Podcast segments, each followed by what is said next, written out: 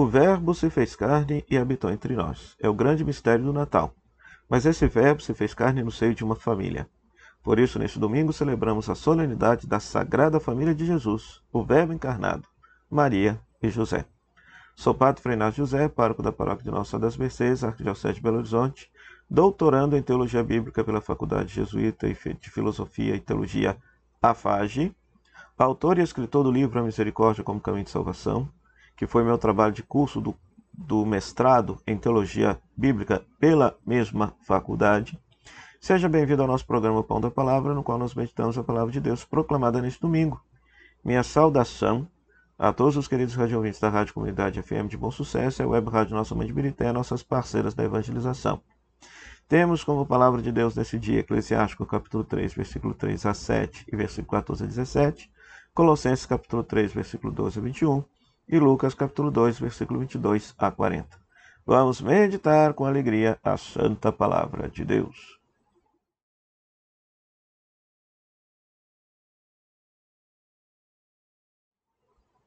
Pois muito bem, e sempre recordando, se é a primeira vez que você está passando aqui no canal, então por gentileza, deixe o seu like, ative, se inscreva no canal, ative as notificações, deixe o seu comentário e compartilhe com todos aqueles que gostam de meditar a palavra de Deus, para que este canal possa ir ganhando mais audiência e esse conteúdo bom, bacana, possa ser alcançado, possa ser distribuído para mais pessoas. Ora, a primeira leitura tirada do livro do Eclesiástico, então, em relação ao livro do Eclesiástico, né? O livro de Eclesiásticos está presente somente na Bíblia Católica, né? A, a, Bíblia protestante não consta desse livro. Por quê? Porque este livro foi originalmente escrito em grego, né?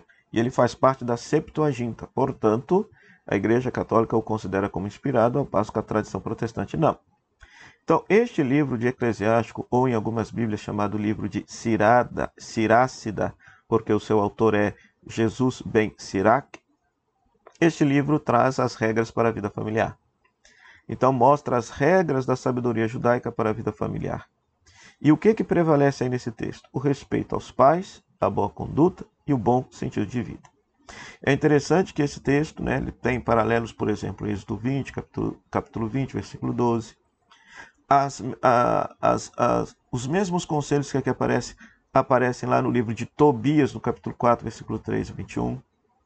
Aparece também em Efésios, capítulo 6, versículo 1 a 3. Né? Mateus capítulo 15, versículo 4 a 6. Ou seja, essas regras de conduta para a vida familiar judaica, né? então prevalece o respeito aos pais, os filhos no respeito aos pais, e os pais no cuidado amoroso para com seus filhos. Né? É interessante que o Verbo se fez carne numa família que vivia isso. Então, de certa maneira, é uma conduta santificada, consagrada pelo Verbo de Deus de tal maneira que quem teme o Senhor honra os pais. Ou seja, é necessário aprender que os pais são, de certa maneira, uma presença divina na vida dos filhos, e os filhos precisam respeitar os pais, e os pais devem amar e cuidar dos seus filhos como um dom precioso de Deus que lhes foi confiado, que lhes foi confiado. É um texto plenamente atual porque nós vivemos numa sociedade que não cultua mais, que não é, se respeita mais a autoridade dos pai e da mãe, né? ou seja, uma sociedade totalmente sem referência, uma sociedade totalmente sem autoridade, né? e é um texto altamente exemplar, valioso, precioso para os dias atuais. Depois, queridos irmãos, queridas irmãs, nós vamos ter, se na primeira leitura temos o respeito dos pais para com os filhos e dos filhos para com os pais, na segunda leitura tirada da carta de Paulo aos Colossenses, nós vamos ter a regra geral para a família, né? E Paulo está citando aqui brevemente as regras da boa família grega, né? sobretudo do versículo 18 a 21. Ele está citando uma lista de condutas que toda a família grega da sua época vivia. Só que tem uma diferença. Se essas regras para Paulo não é só né, o, um, uma questão de um bom comportamento moral, mas o fundamento dessas regras de comportamento é o próprio Senhor Jesus, é Cristo mesmo. Ele quer que os homens vivam juntos na paz e no amor. Isso vale para a família e para a comunidade. Onde se vive a paz, a palavra de Cristo encontra acolhida.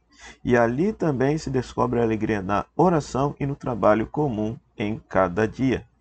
Então é muito lindo, né?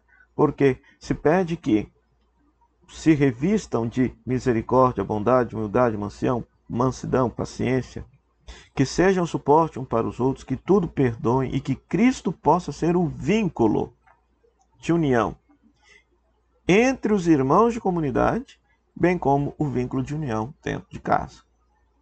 Né? Então é muito interessante isso, é muito pertinente esta mensagem, pois nós vivemos uma cultura em que aquilo que vincula as pessoas não é mais o dado espiritual, não é mais a fé em Cristo, são outros interesses. Às vezes nem vínculo se tem, porque diante das dificuldades já se quebram os vínculos, não é verdade? Mas aqui não, aqui se coloca Cristo como o vínculo que vai unir a comunidade, que vai unir a família.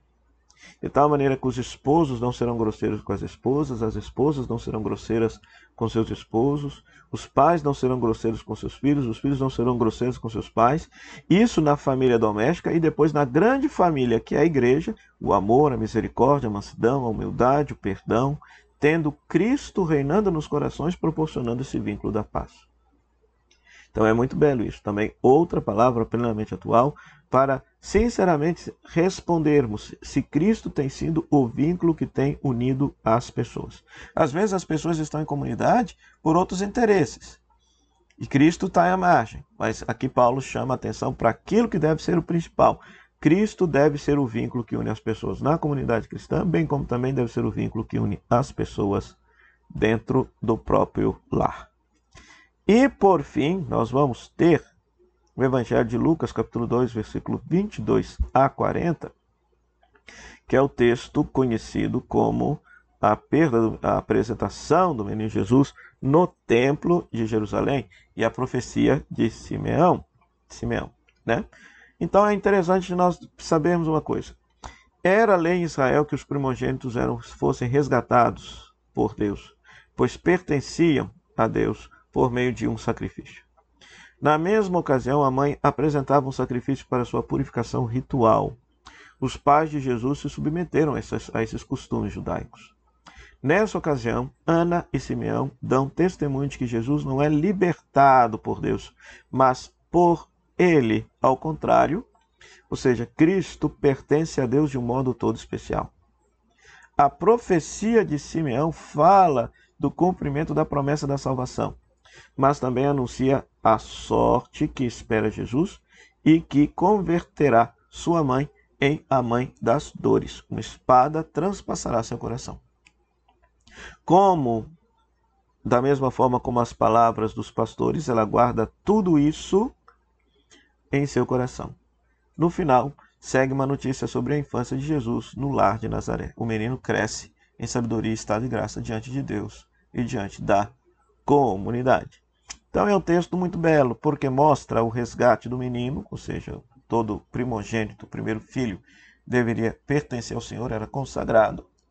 Primogênito aqui não significa que Jesus teve, é, vamos dizer assim, irmãos, filhos de Maria, ou seja, os evangelhos falam que o único filho de Maria foi Jesus.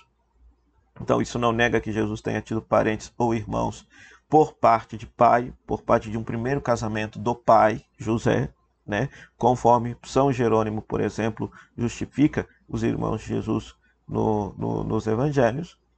Mas é muito interessante, por quê? Porque levam a Jesus para cumprir a lei judaica, para ele ser resgatado pelo Senhor, mas no fundo, no fundo, ele é o, ele é o resgate do próprio povo de Israel. Porque ele é que haverá de salvar o povo todos dos pecados. Ele que haverá de salvar toda a humanidade, redimir toda a humanidade. Aquele que foi levado para ser resgatado, no fundo, no fundo, é o resgatador. Ele se submete à lei de Israel para quê? Para superar com a sua própria vida a própria lei de Israel. Então, qual que é o exemplo bonito que esse texto aqui nos dá? A família de Nazaré é uma família que tem a Deus no seu centro. Por quê? Porque é uma família que cumpre a religião, pertence à religião, pratica a religião.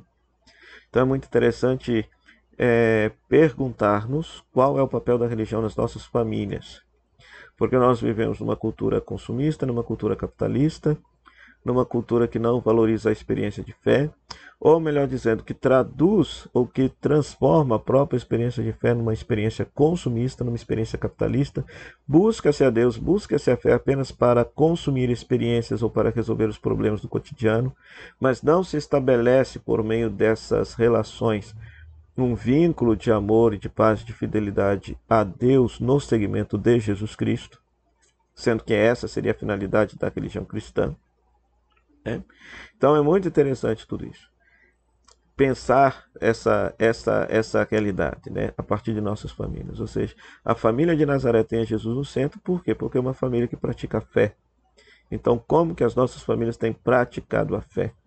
Será que Deus, de fato, está no centro da nossa casa, no centro de nossa família, ou no centro de nossa casa, de nossa família, estão outras realidades? Então, é, a festa da Sagrada Família, portanto, é uma consequência do mistério da encarnação. O Verbo de Deus fez carne e habitou entre nós, mas esse Verbo se fez carne no seio de uma família que é a primeira célula da sociedade. Então, que essa festa possa nos ajudar a perceber também Deus presente, Deus encarnado nas histórias, vicissitudes, alegrias e tristezas de nossas famílias. O Senhor esteja convosco, Ele está no meio de nós, que a bênção de Deus Todo-Poderoso, Ele que é Pai, Filho e Espírito Santo, desça sobre você e sobre sua família e permaneça para sempre. Amém.